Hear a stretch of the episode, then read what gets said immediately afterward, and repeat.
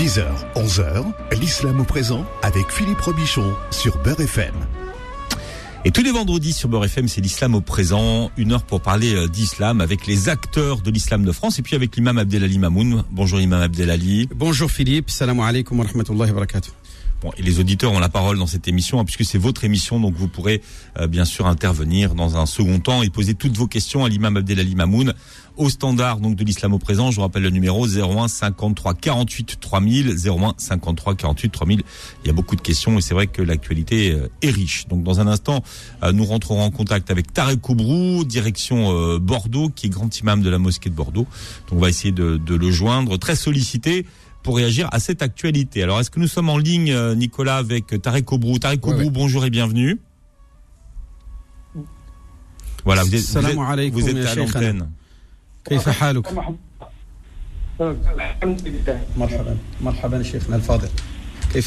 Comment allez-vous? Alors, on, vous entend assez loin, euh, cher Tarek Obrou. Voilà, bougez un petit peu. Allô? Ah, mais ça, c'est la technique. Hein, il y a toujours une dimension technique qu'il faut régler à un moment donné. Ouais, c'est le décalage entre euh, Bordeaux et. Ah, ben Bordeaux, Bordeaux, Bordeaux est très mal desservi. Ils sont à la G2 encore. Ouh, à la G2 ah, oui, Oh là là, bah, dis donc. Je, je pensais que, que Juppé avait fait des. Ah non, mais c'était bien, G2 déjà. Hein ils vont passer, ils vont, ils vont, ils vont passer euh, à la G5. Par contre, si vous voulez appeler le standard de Bord FM, vous pouvez le faire. On a toutes les G que vous voulez, 01 53 48 3000 pour intervenir et poser vos questions. Alors, alors, en attendant qu'on ait euh, Tarek je voudrais donc poser le, le la thématique. Bon, on, on, on va, on, on, va, on va, on va attendre qu'il arrive. C'est mieux de l'avoir, euh, ouais, Imam Abdelali. Ouais, ouais. -hmm. Mais bon, comme ça se passe en direct, on, on va régler ça. Si, euh, alors. Allô, euh, Cheikh Nalfadel, salam alaikum. Oui, oui. Euh, Est-ce que tu, on, tu voudrais qu'on t'appelle euh, euh, vers le fixe, c'est ça? Parce que, parce que j'ai mon réseau Alors, le problème, c'est que je, je, on, je n'ai pas ton numéro de fixe. Si tu peux me l'envoyer par SMS, comme ça, on va t'appeler tout de suite avec. Oui, oui, oui. À tout de suite. À, à tout de suite. D'accord, ok, Inch'Allah. On vous cache rien, c'est du vrai direct. Alors là, là, ça peut pas être plus en direct que ça. Alors, on a Karim de Pontin, tiens, qui est là pour ouvrir l'émission. Karim, bienvenue. Bonjour Philippe, bonjour monsieur, bonjour Lima. Salam alaikum, marhaban, wa alaikum salam, marhaba khouyak. Alors j'ai juste, euh, en attendant de laisser la parole à Tarek Oubrou, je voudrais juste poser quelques questions à l'imam. Je voudrais savoir, hein, euh, est-ce qu'on peut être encore euh, musulman en France et être entièrement musulman en France en toute liberté? Je pose cette question parce que je voudrais savoir, parce que j'ai des cas autour de moi, je veux dire, est-ce qu'un imam, au même titre qu'un prêtre par exemple, ou qu'un rabbin, peut, pendant son prêche, dire qu'il est contre le mariage gay ou qu'il est contre l'avortement sans euh, se faire convoquer à la préfecture. Parce que les curés, quand ils disent ça, ils ne sont pas convoqués à la préfecture.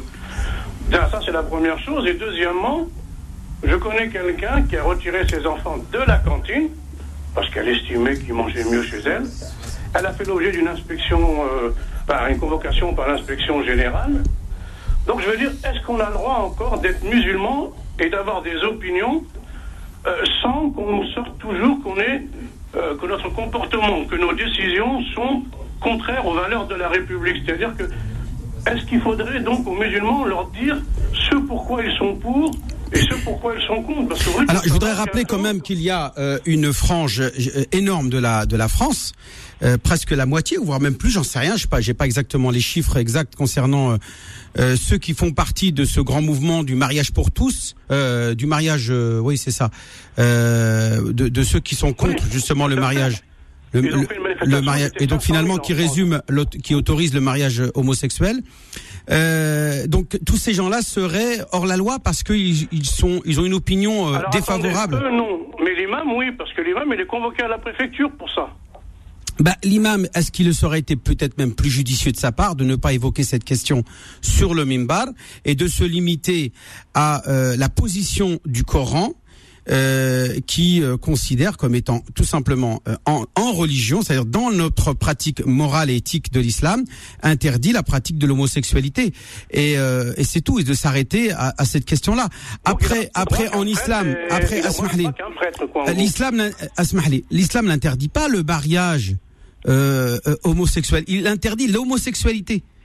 c'est pire. Donc euh, euh, c'est pas que ça soit avec un mariage ou sans mariage, l'homosexualité. c'est- quoi, c'est pire? Non, c'est-à-dire que Oui. euh, même sans mariage, euh, une relation entre un homme et un homme, une femme et une femme est interdite dans nos préceptes.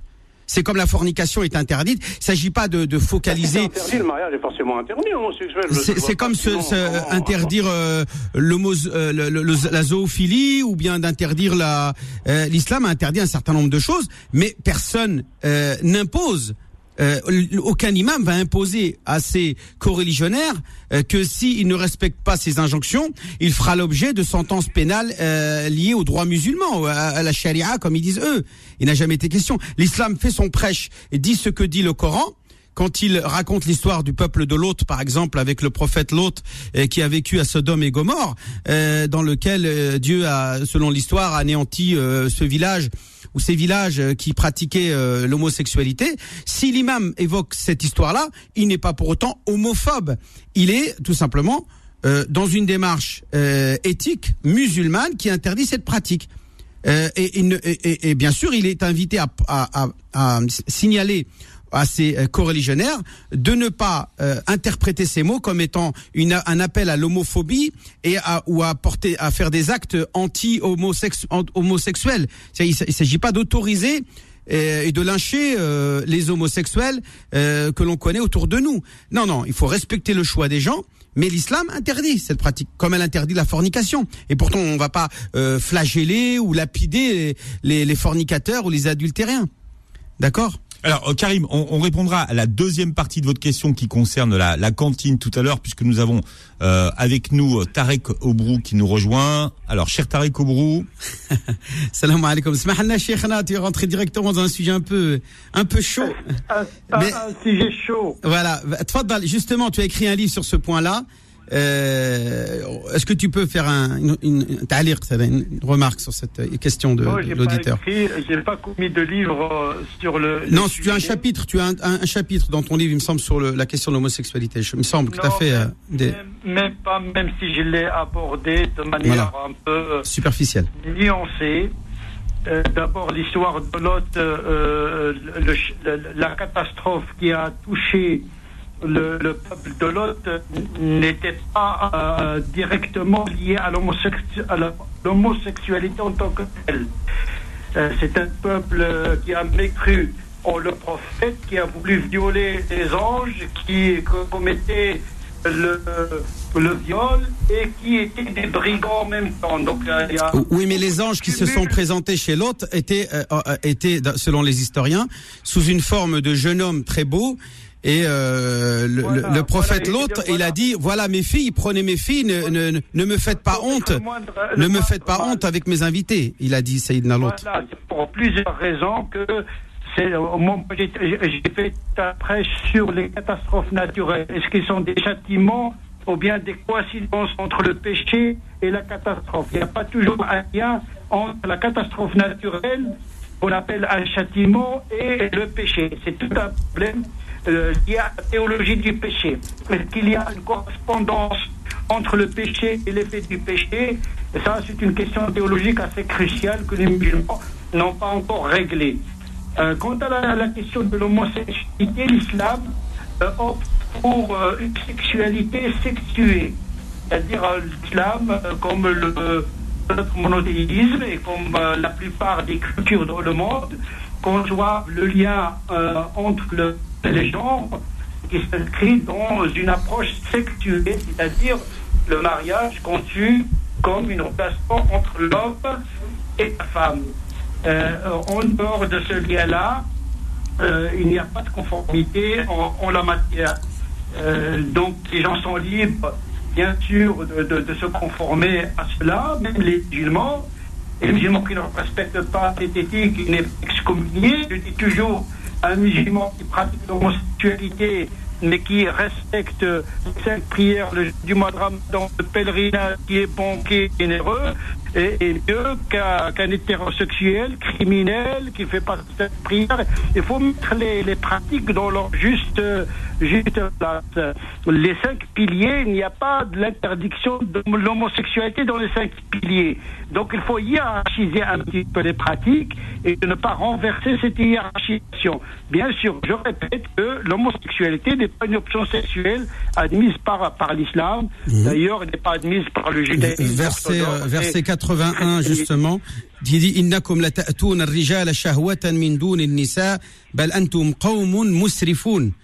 Oui, euh, ce, ce terme-là coranique. C'est une condamnation, c'est une, euh, bah, une, interdiction de, de l'homosexualité. Mais Donc est, elle, elle, est claire, il n'y a pas d'ambiguïté. C'est bien l'homosexualité qui était condamnée par Dieu dans le Coran.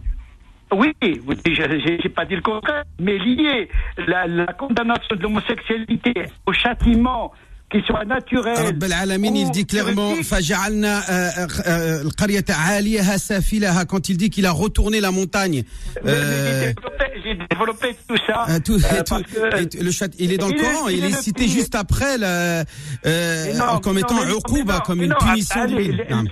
Laisse-moi t'expliquer. Mm. Si à chaque fois un peuple commet un péché et doit être anéanti, eh ben, on, on doit commencer par ceux qui ont essayé de tuer- tuer Jésus, qui ont tué les prophètes. Oui, mais Euh, dans le Coran, il est bien évoqué un certain nombre de châtiments que Dieu a fait subir à des, à, à des peuples, C'est des pas prophètes. systématique.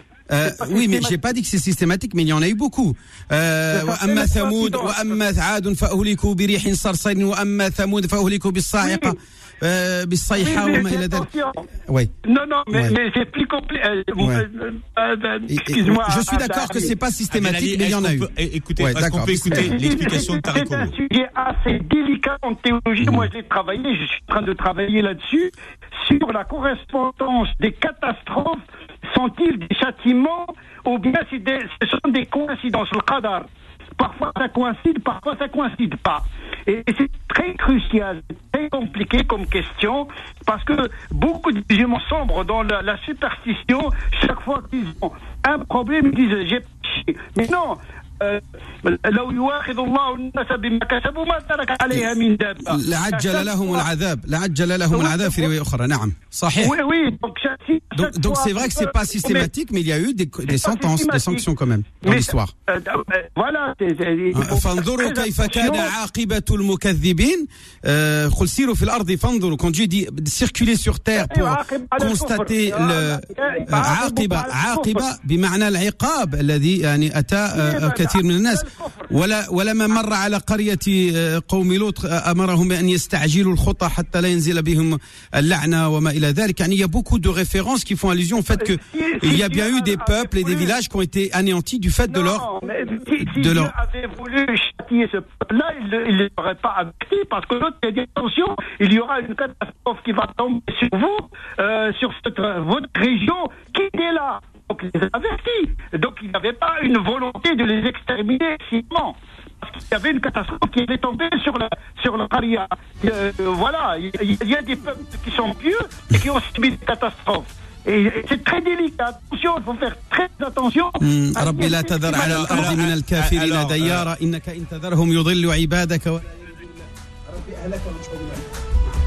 Alors Tariq Obrou et Imam Abdelali Mamoun, on va va parler dans un instant, si vous le voulez bien tous les deux, d'un sujet qui est tellement plus simple. C'est le sujet de la création d'un conseil euh, national des imams. Alors on en parlera dans un instant. Restez avec nous Tariq Obrou. C'est l'islam au présent jusqu'à 11h sur Beurre FM. L'islam au présent revient dans un instant. Beurre FM, 10h, 11h, l'islam au présent avec Philippe Robichon. Voilà, Obrou qui est avec nous, grand imam de la mosquée de, de Bordeaux. Alors est-ce que la ligne est rétablie avec euh, Tariq Obrou? Oui, je vous, ai, je, je- je vous entends. Bon, c'est parfait. Alors, le Conseil français du culte musulman a accepté le principe de la création d'un conseil national des imams chargé de labelliser les imams de France. Est-ce que, selon vous, Tariq Obrou, c'est une bonne idée? Pour labelliser, on n'est pas un produit halal pour nous labelliser. C'est quand même le mot labelliser est un peu euh, gênant. Euh, un conseil des imams en absence des imams, c'est étrange comme, euh, comme démarche. Euh, Alors expliquez aux gens pourquoi vous dites en, en l'absence des imams. Ah, Parce que c'est- un projet qui a, qui a été fait à, à la va-vite, dans la précipitation, sous la pression euh, politique, peut-être légitime, mais la démarche est un peu très courte, très précipitée, et c'est fait en sens des imams eux-mêmes. Alors, si j'ai bien le compris, oui. habiliter, le plus à même à habiliter les imams, ce sont les imams eux-mêmes. D'accord, euh, j'ai j'ai bien compris, euh, Cheikh Nalfadel.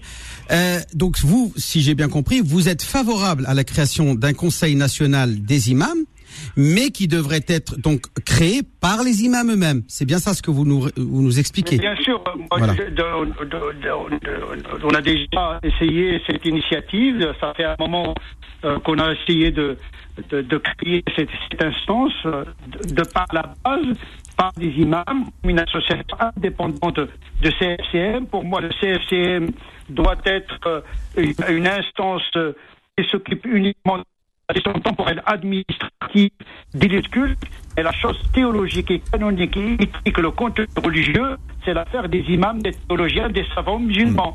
Et donc, euh, c'est pas, c'est pas concevable que des laïcs, entre guillemets, désignent des religieux. Ce sont des religieux qui sont les plus à même à connaître, selon leur niveau éthique et moral et intellectuel, de désigner, selon les profils, les imams en question. Donc, c'est, c'est quand même, c'est une démarche un peu, un peu, un peu bizarre. D'accord. Mais alors Tariq Obrou, ça veut dire, si on, si on vous écoute, que les, les, les, les, musulmans de France et les imams de France pourraient s'organiser tout seuls. Mais pour, pourquoi jusqu'à présent ils y sont pas arrivés? Que la, la plupart des imams sont sous, euh, dans la subordination par rapport à des fédérations. Justement, on veut que les imams soient non seulement indépendants d'étrangers, indépendants financièrement, mais indépendants de la pression euh, des, des fédérations, des associations. Donc, il faudrait libérer euh, ces imams de cette subordination des fédérations qui, comme on le sait, souvent eux-mêmes sont subordonnés d'États étrangers. Euh, et donc, euh, pour cela, qu'est-ce qu'il faudrait faire? Est-ce qu'il faudrait peut-être de- demander euh, à l'État d'accompagner ces imams pour que justement euh, qu'ils ne soient pas, euh, on va dire, euh, un, un- des interdits de, de, de faire ce travail par leurs fédérations respectives? C'est-à-dire, il faudrait que l'État dise aux imams allez venez vous asseoir. Euh, euh, les fédérations ne, viendront pas vous embêter. Je, je m'en porte garant. Euh, Asseyez-vous autour de la table. Donc, finalement, c'est bien que l'État intervienne pour accompagner cette démarche, non pas avec les fédérations d'États étrangers qui, tr- qui sont à la solde des États, mais avec les imams eux-mêmes. C'est-à-dire en appelant les imams de Marseille, de Bordeaux, de Toulouse, de Paris, de Lyon, etc. N'est-ce pas? Est-ce que c'est ça, là, là, là, ce qui aurait dû être fait? Que l'État doit rester dans son rôle, c'est-à-dire accompagner les musulmans, malheureusement parce que les musulmans ne sont pas assez mûrs et des, des- ils ont chances multiples extérieures à, à, à France, qui fait qu'ils sont très divisés. Et malheureusement, il faut le dire que les sont à l'image de cette communauté assez divisée. On a essayé, on essaie encore de créer un espace pour les imams de France. Alors, alors, on, ouais. on a un problème de, de, de son. Décidément, à Bordeaux, je ne sais pas qui c'est, qui est votre Ah, opérateur ah, de c'est dommage, c'est dommage qu'on ne comprend pas ce ouais. que tu dis. C'est, euh, c'est, euh, on va dire, euh, c'est cadence. oui, moi, je vous entends, moi, je vous Oui. entends très bien. Mais, mais ton son, c'est ton son Est-ce que qu'on entend vous avez le haut-parleur, cher Tariq Obrou Non, non, ben, j'ai j'ai un vrai problème. dans Est-ce que vous pouvez contacter par WhatsApp? Peut-être ce serait mieux. Euh, Euh. Euh, on peut peut- peut-être essayer, réessayer le, le téléphone portable? WhatsApp, plutôt. Par WhatsApp. Oui. Alors, attends. On réessaye. Mais Non, alors, WhatsApp, non, mais on, on réessaye Tariq Obrou parce que l'important, c'est que les auditeurs puissent bien comprendre ce que vous dites parce que sinon, on perd trop de, on perd trop de, de contenu. Bon. Avec, avec WhatsApp, serait mieux. Je euh, je, je, je pense pas que c'est faisable là, techniquement.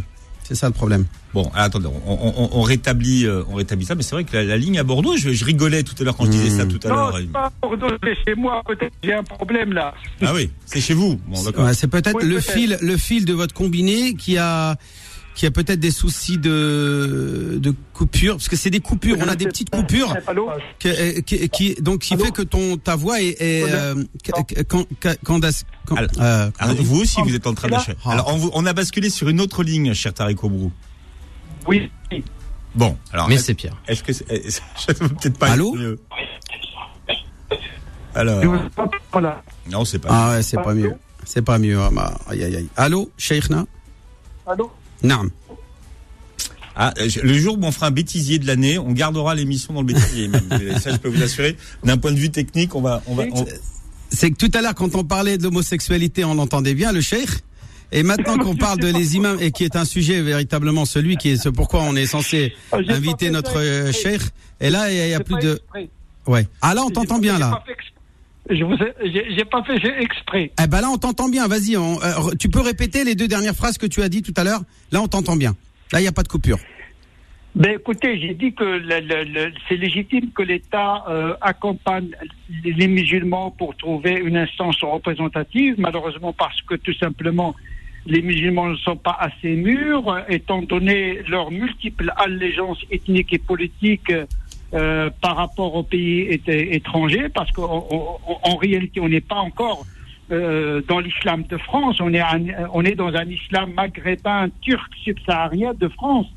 Et il y a toujours cette, euh, cette interférence de, de l'étranger qui fait que euh, ça divise euh, davantage les, les musulmans. Malheureusement, je dis que les imams, malheureusement, sont à l'image de cette communauté, sont assez divisés.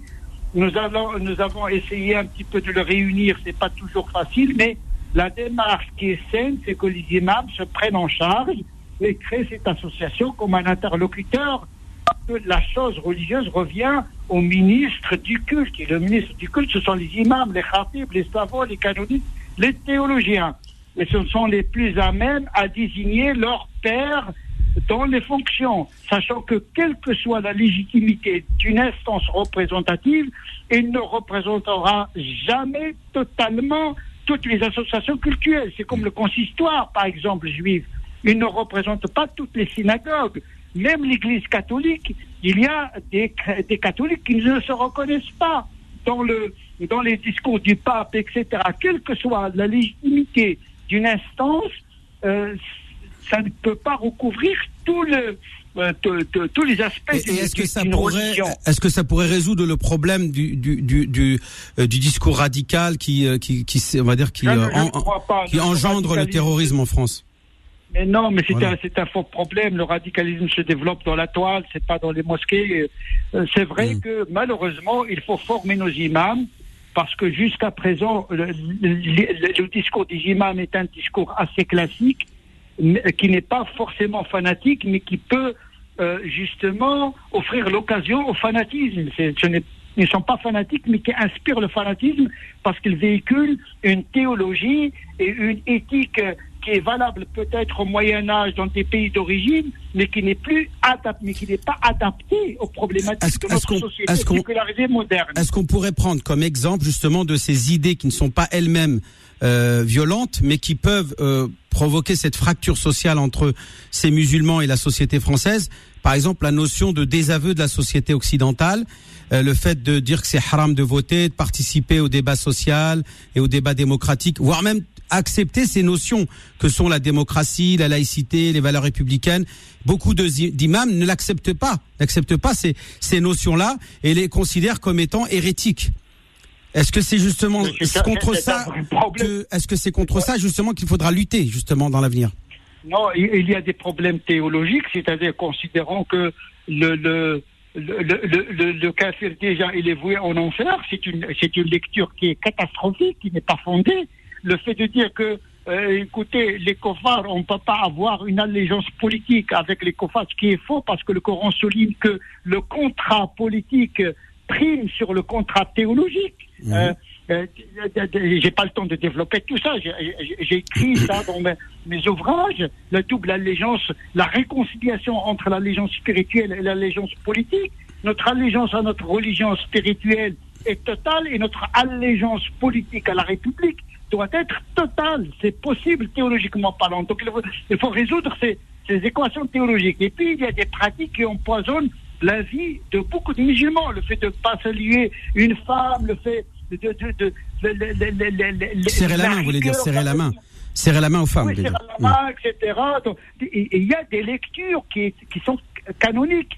des, des, questions de pratique au quotidien qui, qui rend la vie impossible pour les musulmans et qui créent un séparatisme dans le comportement au quotidien par rapport à la société.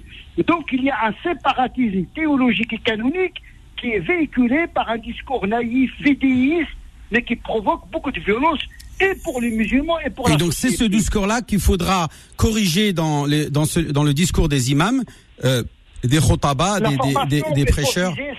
Il faut miser sur la formation. D'accord. Euh, euh, il y a eu autre chose là qui, qui va être mis en place, euh, c'est notamment le fait d'imposer à ces imams de signer cette une charte des valeurs ou la, la charte des imams. Bah, Qu'est-ce que vous en pensez de cette charte C'est plus, plus, symbolique qu'autre chose parce que les valeurs de la République s'appliquent à tout le monde. Pourquoi, pourquoi spécifiquement aux musulmans? Euh, voilà, tous les cultes doivent respecter les valeurs de la République. Celui qui ne respecte pas les valeurs de la République, il prend ses babouches et, il sorte de la République. Mhm. Voilà, c'est tout simplement.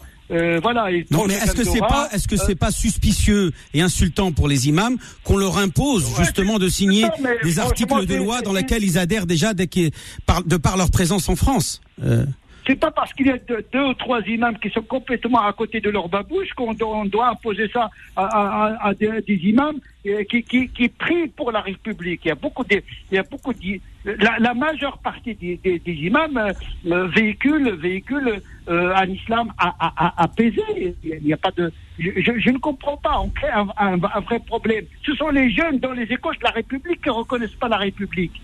Hmm, d'accord. Euh, euh, est-ce que est-ce qu'il n'y a pas aussi autre chose d'insultant Ce sont les enseignants, ce sont les enseignants dans nos écoles qui doivent apprendre à nos enfants à aimer la République. Est-ce qu'il n'y a pas autre chose d'insultant pour les Français euh, qui exercent la fonction de l'imama, qui sont des musulmans imams, de d'être qu'on leur impose par le biais de fédérations étrangères non françaises de prêter allégeance à la France en signant ce document? Est-ce que vous avez compris ma question? C'est-à-dire que vous avez des imams français qui sont en France depuis depuis leur naissance, par exemple, et qui ont une formation religieuse, qui exercent l'imama.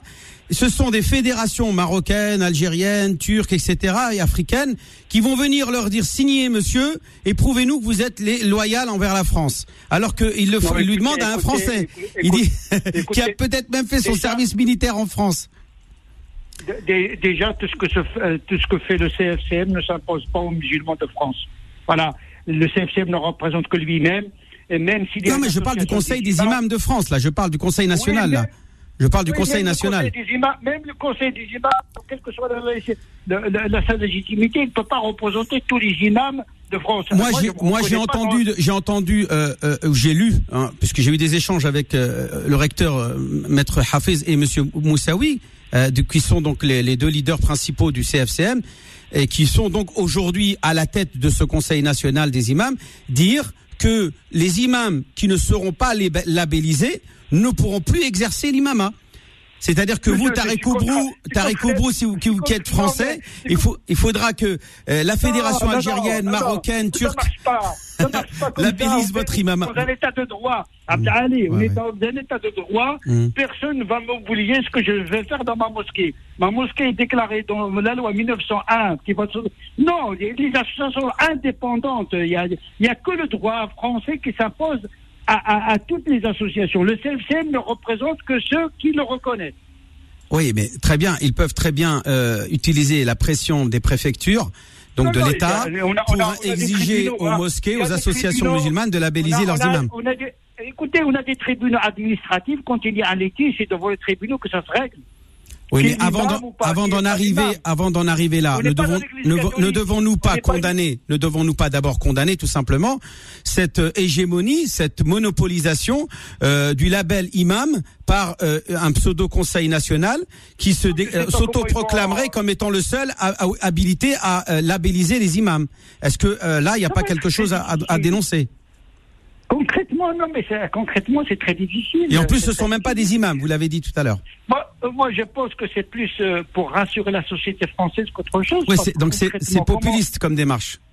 C'est l'État qui fait du populisme. Hein. Je ne sais pas. L'intention est bonne, mais la démarche va être très très difficile à réaliser concrètement parce que même le CFCM n'a pas un pouvoir direct sur les CRCM parce que ce sont deux entités différentes. Quel est le c'est compliqué. Et, sans parler des moyens, comment va faire le, ce Conseil national des imams qui, est, qui a été mis en place par le CFCM lui-même n'a même pas les moyens euh, de gérer les, les affaires euh, organisationnelles de l'islam en France. Il, il n'arrive même pas à trouver l'argent et les moyens financiers pour le faire. Comment vont-ils euh, faire pour assumer justement euh, et concrètement la, cette fonction de, de, ce nouveau Conseil national des imams? Non, mais, mais, mais, mais, mais c'est ridicule. Qui va me labelliser, moi, grand imam de Bordeaux Qui va me labelliser Je suis en train de labelliser mes imams. J'ai sur mon autorité une, de plus d'une dizaine d'imams que je forme, etc. Il y a, il y a un islam de fait réel dans les régions qui échappe au jacobinisme parisien euh, qui veut, c'est une déconnexion par rapport à la réalité, tout ça. Ouais, mais euh, là, là aujourd'hui, ils ont ils ont décrété, ça a été décidé par ce conseil, euh, par le CFCM, que euh, les représentants de ce conseil national seraient les présidents des fédérations marocaines, algériennes, turques, etc. Ne voyez-vous pas en cela quelque chose d'insultant pour les imams français d'être homologués par finalement des, des organisations étrangères? Mais ce qui est paradoxal, c'est que l'État euh, qui euh, critique l'ingérence des pays d'origine est en train de, de, de traiter avec des, des, des, des, gens plus ou moins euh, en relation avec, avec l'étranger d'une certaine manière. Moi, j'ai rien, j'ai rien contre les personnes en tant que telles, mais c'est un constat, c'est un fait. Le CFCM mhm. ne représente pas totalement l'islam de France. Mhm. Mhm. Donc, donc qu'est-ce qu'il faudrait faire finalement? Il faudrait, est-ce qu'il faudrait réformer le CFCM pour le rendre plus français et finalement derrière euh, mettre en place un, Conseil national des imams qui serait l'entité théologique et référentielle des musulmans de France, qui serait elle aussi euh, pleinement franco-française? Moi, je, je pense que le président est mal conseillé il est en train de traiter avec euh, avec une institution. Le président, le président, c'est pas le président de la République, c'est pas le président du CFCM, hein, c'est le président Macron. Non, le président de la République, le mmh. président de la République. Il, est conseillé, il est conseillé par qui, Tarek Obrou? Je ne sais pas. Je Darmanin. Sais pas. Bah, si, vous savez. Mais non, mais si vous savez. Non, mais Tarek Obrou, non, Tarek Obrou, vous savez par qui il est conseillé sur l'islam, sur les questions d'islam. Euh, franchement. C'est qui alors Non, non. Vous je ne sais pas, je ne sais pas, il est mal conseillé. Non, je ne sais pas, franchement, honnêtement. Comment ça se fait qu'on fait un tel projet comme ça et, on ne consulte pas des gens qui sont qui sont des imams depuis 40 ans? Je suis peut-être le plus vieux imam de France. J'étais imam depuis l'âge de 20 ans. J'en ai 61 maintenant.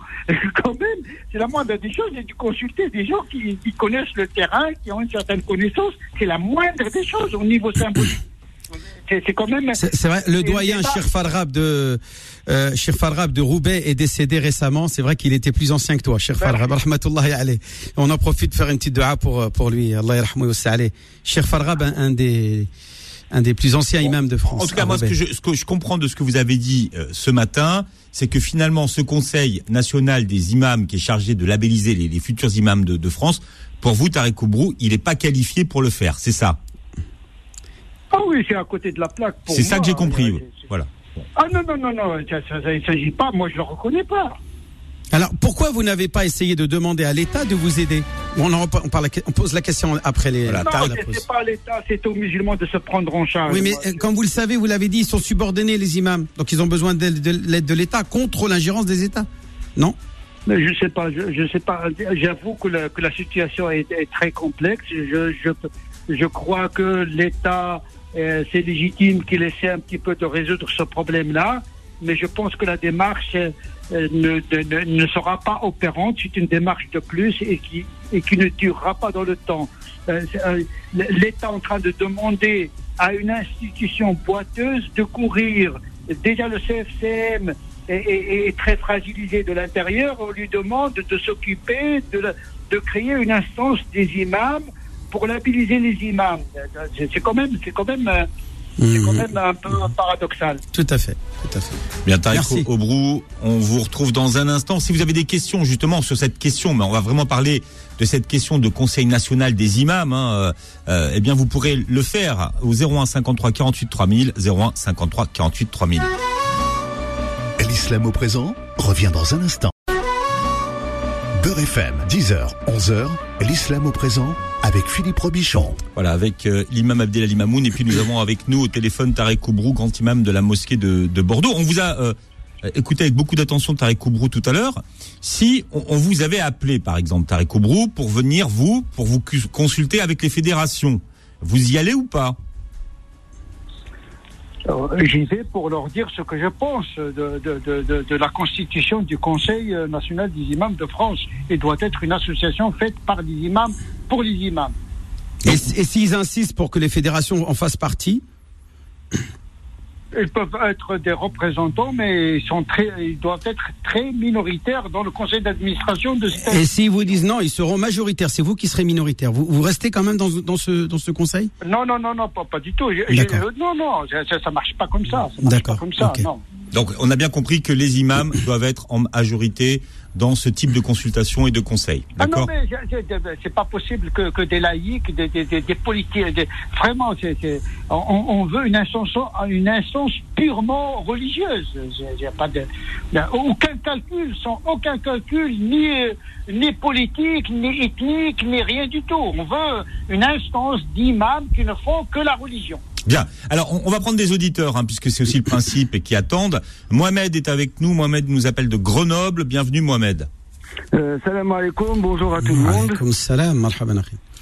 Euh, moi j'ai juste une question parce que je vous cache pas que depuis tout à l'heure en vous écoutant, alors je tiens à vous dire que j'ai des, des notions euh, religieuses euh, qui sont euh, euh, inférieures à ceux de Monsieur Oubrou et j'ai oublié le nom de votre L'imam khair, Excusez-moi. c'est pas un problème. Mahlia, Excuse-moi.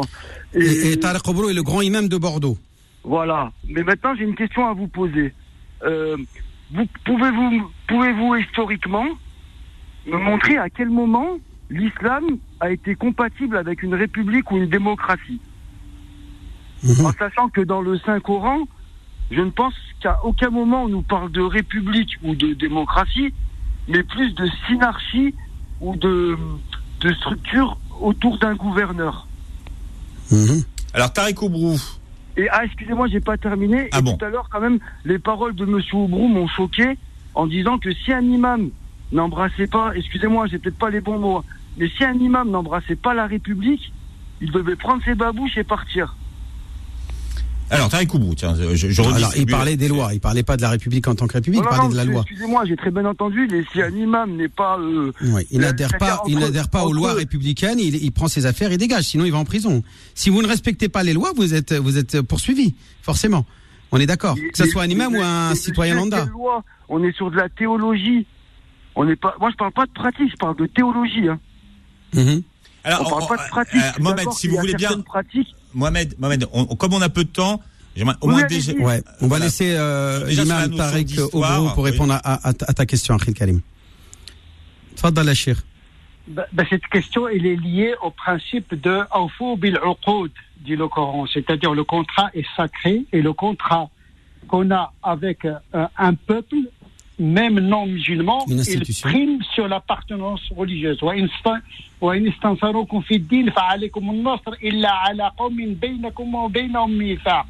Ce verset stipule que le prophète n'a pas à secourir une tribu musulmane oppressée, laquelle tribu est, est oppressée par une autre tribu qui n'est pas musulmane, avec laquelle le prophète a contracté un contrat.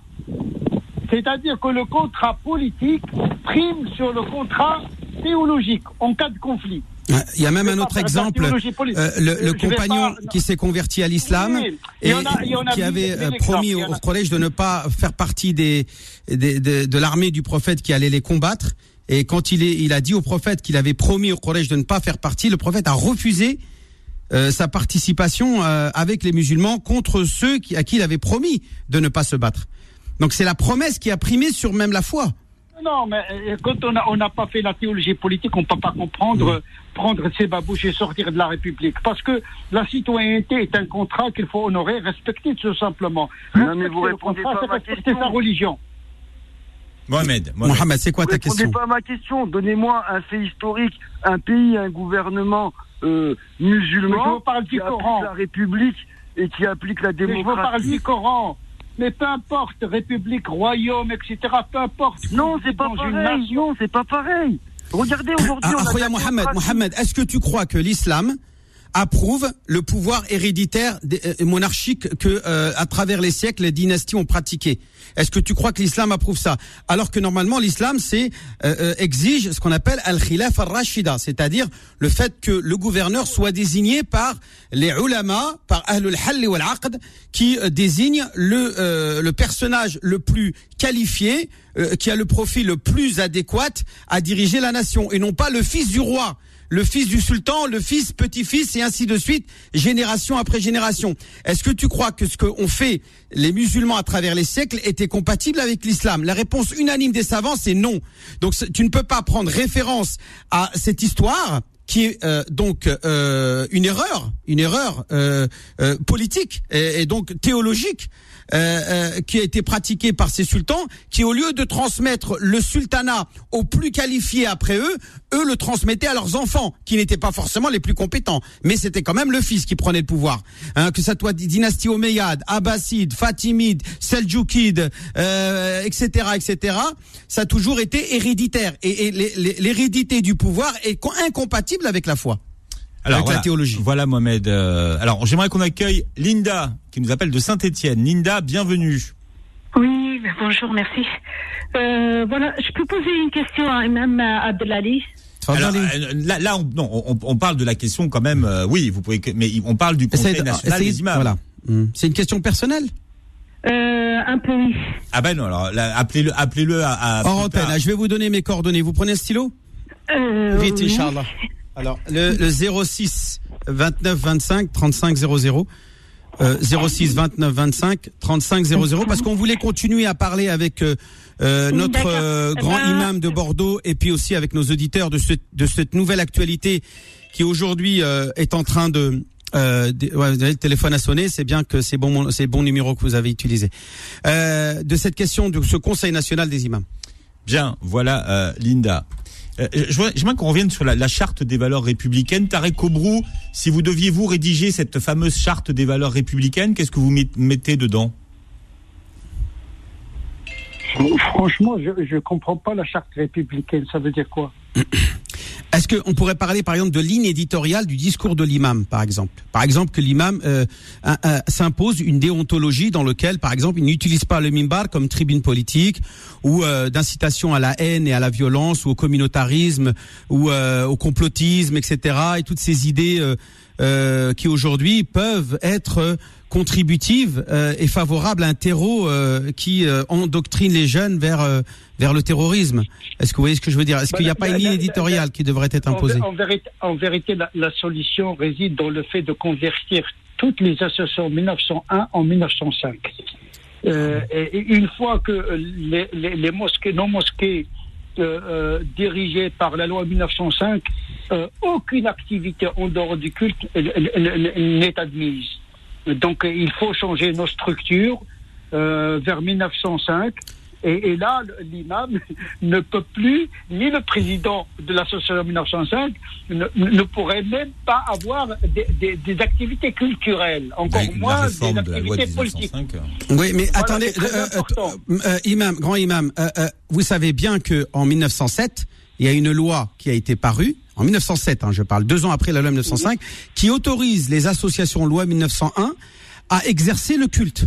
Et c'est grâce à cette loi 1907 que les associations loi 1901 exercent et organisent le culte dans euh, leur ville, euh, dans leur commune où est-ce qu'il y a. Et ce qui fait qu'aujourd'hui, la Fédération française de protestantes euh, est composée essentiellement de lois d'associations loi 1901 et que les associations aussi musulmanes sont elles aussi euh, en grande majorité composées d'associations loi 1901 et, et qu'il faudrait donc une nouvelle loi qui exige aux associations cultuelles donc corriger la loi 1907 qui exige aux associations cultuelles de euh, de de- d'être cultuelles, d'être 1905 comme vous le dites. Donc est-ce que Voilà, euh, ça va être compliqué parce que tu vas aller- l'imposer à toutes les religions va et pas seulement aux Non, musulmans. mais c'est- mais mais, mais c'est très compliqué, justement. Tout ce Ouais. qui touche à, à un culte va toucher aux autres cultes, Oui. d'une certaine manière. Mhm. Euh, C'est pourquoi la question de- du traitement de l'islam de France est quelque chose de très sensible parce que euh, toute loi qui va concerner les musulmans va toucher les autres cultes. Et, donc c'est très important. Et il faut accompagner nos associations pour qu'ils se, tra- se transforment en 1905. C'est le seul moyen de limiter Je, le je suis discours, pas sûr que ça soit le seul moyen. Je vous donne un exemple. Un imam, il monte Ah, sur le mimbar. Un imam, il- monte sur le mimbar. Il ne fait pas du discours politique, mais il dit euh, euh, participer au débat démocratique et à la politique française. Donc, ce n'est pas parler politique, c'est simplement empêcher les musulmans de participer au débat démocratique. C'est haram. Par exemple, il va vous dire ça. Je donne un exemple d'un imam salafiste qui va dire al musharaka fil intikhabat al faransiya haram. Il n'a pas fait de politique. Il a dit justement aux musulmans de ne pas s'impliquer dans la politique française. Euh, est-ce qu'il est serait en, Non, en- en- est-ce qu'il serait en faut- faut- contradiction avec avec la loi 1905 juriste, euh, c'est la police du culte ou bien le, le, le- c'est le, le droit administratif qui doit. le- Mais, mais, qui doit- mais il serait dans une démarche communautariste euh, euh, qui, qui encouragerait le repli communautaire et, et, et, le- et- et finalement Le problème, le- le problème, c'est que l'intégrisme ne, tombe- ne tombe pas sous le coup de la loi. Même les, les intégristes catholiques, juifs, etc., souffrent de la même, de la même, de la même chose. Il n'y a pas que les musulmans euh, qui développent. un oui, mais ils ne deviennent pas qui des terroristes, les chrétiens, les catholiques intégristes. Ils ne deviennent pas des Mais oui, terroristes, mais- mais c'est- alors que pas mal de nos jeunes, eux, le deviennent. C'est ça qui est le problème. Vous- vous- mais vous ne pouvez pas juger quelqu'un qui vous dit, par exemple, voilà, il faut pas voter parce que c'est contraire à l'éthique musulmane. Euh, ça tombe pas sous le coup de, de, de la loi. Euh, c'est ça le, le drame. Oui. C'est pourquoi je, je dis c'est dangereux. Ce discours, il est très dangereux parce qu'il portent préjudice à la foi musulmane déjà. C'est catastrophique. C'est ça, moi, mon, vrai combat, c'est au niveau d'un discours qui est naïf et qui est simpliste, littéraliste, qui ne tombe pas justement sur le coup de la loi, mais qui crée le séparatisme et qui crée le fanatisme. Euh, bah, bah, bah, parfois, il faut effectivement une charte déontologique qui s'impose aux associations qui recrutent les imams. Hmm. Alors, c'est pas une charte des valeurs, mais une charte déontologique, vous voyez. Euh, Voilà, à la- Je préfère la déontologie. Ben voilà. euh, voilà. Ah, Voilà, écoutez Tariq Oubou, merci du temps que vous nous avez accordé euh, ce matin. Merci à vous. Merci, on- on Chérif. voit que le débat euh, n'est pas terminé. Merci Mme Abdelali. Passionnant en tout cas. On vous retrouve euh, la semaine prochaine. Dans un instant, ce sont vos petites annonces solidaires. Fils Sabila, donc 01 53 Ah oui, c'est 48 vrai. 3000, 01 53 48 3000. Retrouvez l'islam au présent tous les vendredis de 10h à 11h et en podcast sur beurrefm.net et l'appli Beurrefm.